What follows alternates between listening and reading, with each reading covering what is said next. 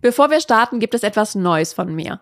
Den gesund erfolgreichen Newsletter. Jede Woche gibt es da regelmäßig die besten Learnings, spannende Impulse und praktischen Tipps für deine berufliche und persönliche Weiterentwicklung. Direkt von meinem Schreibtisch in deine Inbox. Trag dich gerne ein unter gesunderfolgreichtipps.de.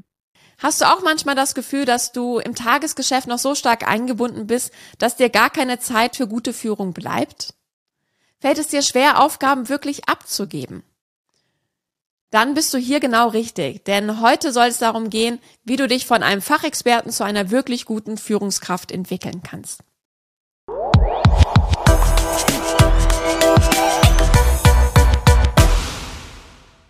Hallo und herzlich willkommen zum Gesund Erfolgreich Podcast. Dein Leadership Podcast für mehr Energie, Erfolg und Lebensqualität. Ich bin Sarah Potempa und ich freue mich sehr, dass du heute wieder dabei bist. Denn ich möchte mit dir heute darüber sprechen, wie du dich vom Fachexperten zu einer wirklich guten Führungskraft entwickelst. Denn für viele ist es doch immer noch der klassische Weg. Vom Fachexperten zur Führungskraft. Und dabei spielt es gar nicht so sehr eine große Rolle, ob es in einem kleinen oder mittelständischen Unternehmen ist oder in einem großen Konzern. Und vielleicht war es bei dir auch so. Du startest in einem Bereich, entwickelst dich langsam zur Führungskraft, baust fachliche Kompetenz auf und bekommst so immer mehr Aufgaben übertragen. Du bekommst Mitarbeiter, die dich bei deinen Aufgaben unterstützen sollen, ein kleines Team und irgendwann vielleicht auch nochmal explizit eine Führungsrolle. Und damit startet dann für viele die wirkliche Herausforderung. Zumindest war das damals bei mir so. Denn mit dieser Führungsrolle müssen viele dann einfach ihre Komfortzone verlassen. Als Fachexperte haben wir häufig gelernt, ja, unsere Mitarbeiter, unser Team, unser Projektteam fachlich zu führen. Wir sind in Themen involviert. Wir kennen uns sehr gut aus und können unsere Mitarbeiter immer wieder Hilfestellungen, Tipps geben, wie sie eine Aufgabe ja, bewältigen wollen, wie sie Zahlen vielleicht analysieren sollen, Reports erstellen sollen oder was es auch immer gerade in deinem Fachgebiet ist. Und wir geben ihnen also somit ja, Guidance, wir schauen uns ihre Ergebnisse an, geben wieder Input, wie sie etwas besser machen können, ob etwas richtig oder falsch ist aus unserer Sicht und entwickeln sie so fachlich wirklich gut weiter. Und so konzentrieren wir uns häufig dann einfach auch in dieser Führungsrolle, die wir dann bekommen, auf diese fachliche Führung. Und jetzt kannst du dich natürlich fragen, was ist denn an einer fachlichen Führung falsch? Schließlich hat es dich in diese Führungsrolle vielleicht auch gebracht. Vielleicht gerade als neue Führungskraft oder vielleicht bist du auch schon länger dabei und hast über viele Jahre so dein Team oder deine Mitarbeiter geführt. Und per se ist an der fachlichen Führung nichts Falsches. Und es ist auch noch weiterhin eine wichtige Komponente vielleicht als Führungskraft für dich, je nachdem, wie stark du noch im operativen Geschäft involviert bist. Aber wenn wir ehrlich sind, kommen doch als Führungskraft viele andere Komponenten hinzu. Es müssen Mitarbeitergespräche geführt werden. Es kommen erste Konfliktgespräche, die wir lösen müssen. Wir müssen Feedbacks geben. Ähm, und wir müssen uns eben auch Gedanken machen, wie wir unser Team und unsere einzelnen Mitarbeiter strategisch weiterentwickeln können. Und das stellt eben auch viele vor eine große Herausforderung. Zumindest war das auch bei mir so.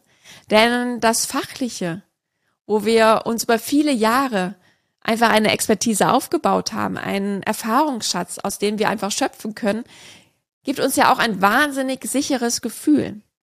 Es gibt uns eine Orientierung. Man kann sich so wunderschön an diesem fachlichen Themen, an Fakten, an, ja, vielleicht Gesetzen, an Regelwerk auch wirklich gut festhalten. Es gibt uns eine Orientierung, wie wir uns vielleicht zu verhalten haben, was richtig oder falsch ist. Und es gibt wenig Situationen, zumindest war es so bei mir, die einen noch wirklich aus der Ruhe bringen können vielleicht. Ich war damals im Projektgeschäft ja tätig und habe verschiedene Unternehmen analysiert und musste immer wieder unsere Ergebnisse beim Kunden präsentieren. Und am Anfang war es einfach, ja, aufregend und ich hatte eine große Nervosität. Was kommt denn jetzt da vielleicht für eine Rückfrage? Habe ich überhaupt die richtigen Antworten auf die Fragen? Und kann ich überhaupt alles beantworten? Und sehe ich dann vielleicht nicht besonders kompetent aus, wenn ich mal eine Frage nicht direkt zufriedenstellend beantworten kann? Und das hat einfach mit der Zeit nachgelassen.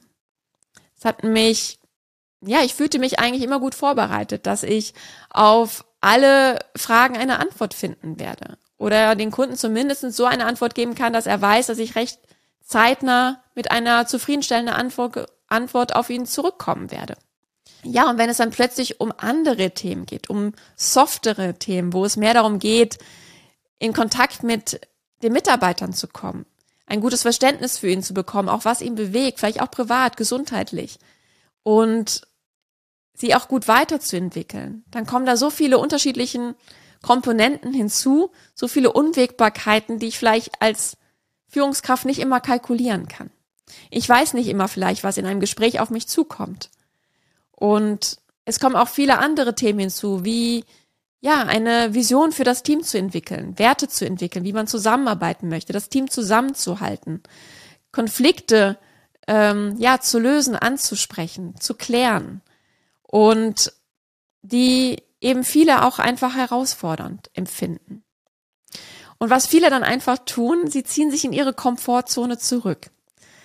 Und das äußert sich häufig so, zumindest auch in Gesprächen mit ähm, ja, Coaching-Klienten, Führungskräften, die bisher einfach sehr fachlich orientiert waren, dass sie sagen, ja, auf meinem Schreibtisch, da sehe ich einfach nur noch einen Berg voller Arbeit. Ich kann mich aus dem Tagesgeschäft gar nicht so richtig rausziehen und bin da sehr stark involviert und ähm, ja, mir fällt es einfach schwer, hier vielleicht auch Verantwortung abzugeben, weil ich mir gar nicht sicher bin, dass die Ergebnisse dann auch wirklich so in der Qualität abgeliefert werden, wie ich mir das wirklich vorstelle. Und dann mache ich es doch einfach lieber selbst. Und ich habe einfach keine Zeit, mich jetzt auch mit den Themen zu beschäftigen. Und häufig ist es so, dass wir in unserem Selbstoptimierungswahn dann nach Lösungen suchen, wie wir unseren Tag besser strukturieren können. Wie wir noch mehr von den ganzen Aufgaben ja in diesen Tag pressen kann sodass der Berg auf dem Schreibtisch hoffentlich weniger wird und ich weniger Stress empfinde und auch wieder vielleicht eine bessere Work-Life-Balance habe, weil häufig hängen wir einfach hinten noch ein bisschen mehr dran, fangen vielleicht morgens früher an, um diesen Berg auch wirklich bewältigen zu können. Und du hörst schon raus, dass es genau der Teufelskreis ist, den es zu durchbrechen gilt.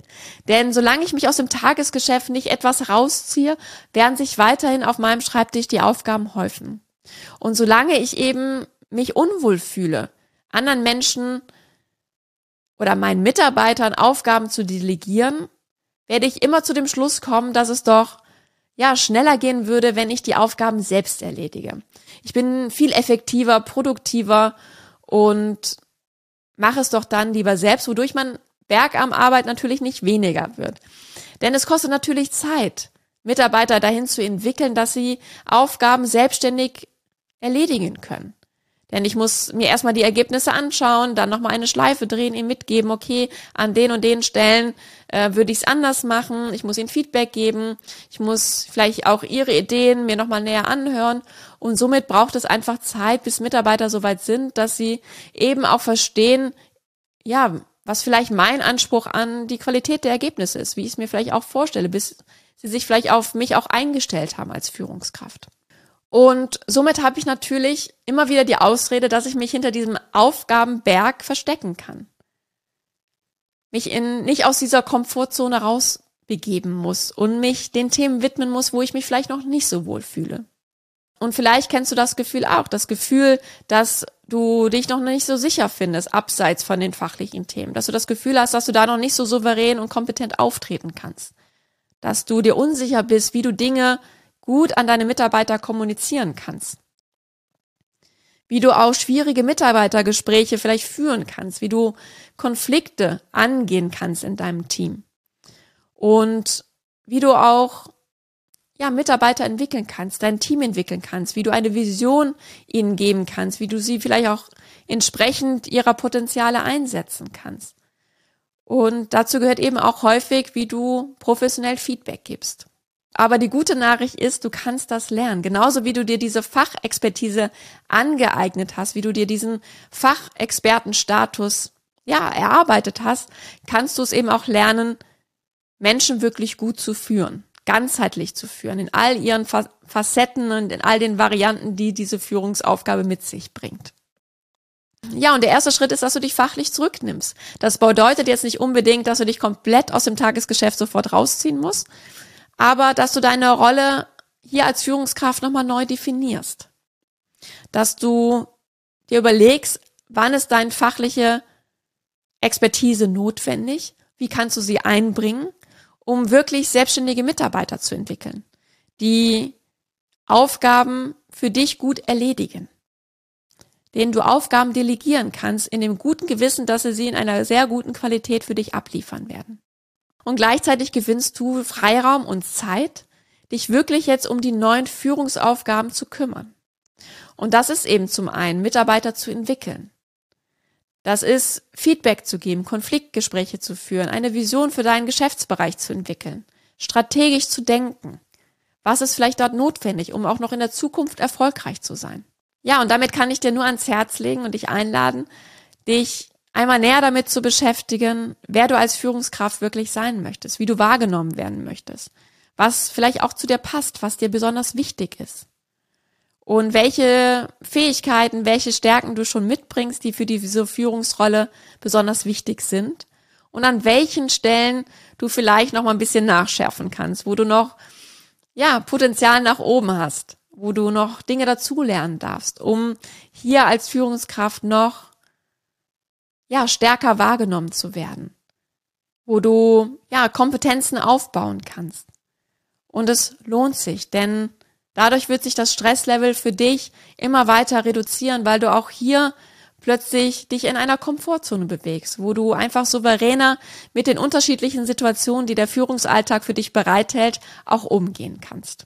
Und falls du hier Unterstützung benötigst, schreib mir doch gerne eine Nachricht. Ich freue mich auf unser Kennenlernen. Und jetzt wünsche ich dir noch einen wunderschönen Tag. Ich freue mich, wenn du auch beim nächsten Mal wieder dabei bist. Alles Liebe, deine Sarah.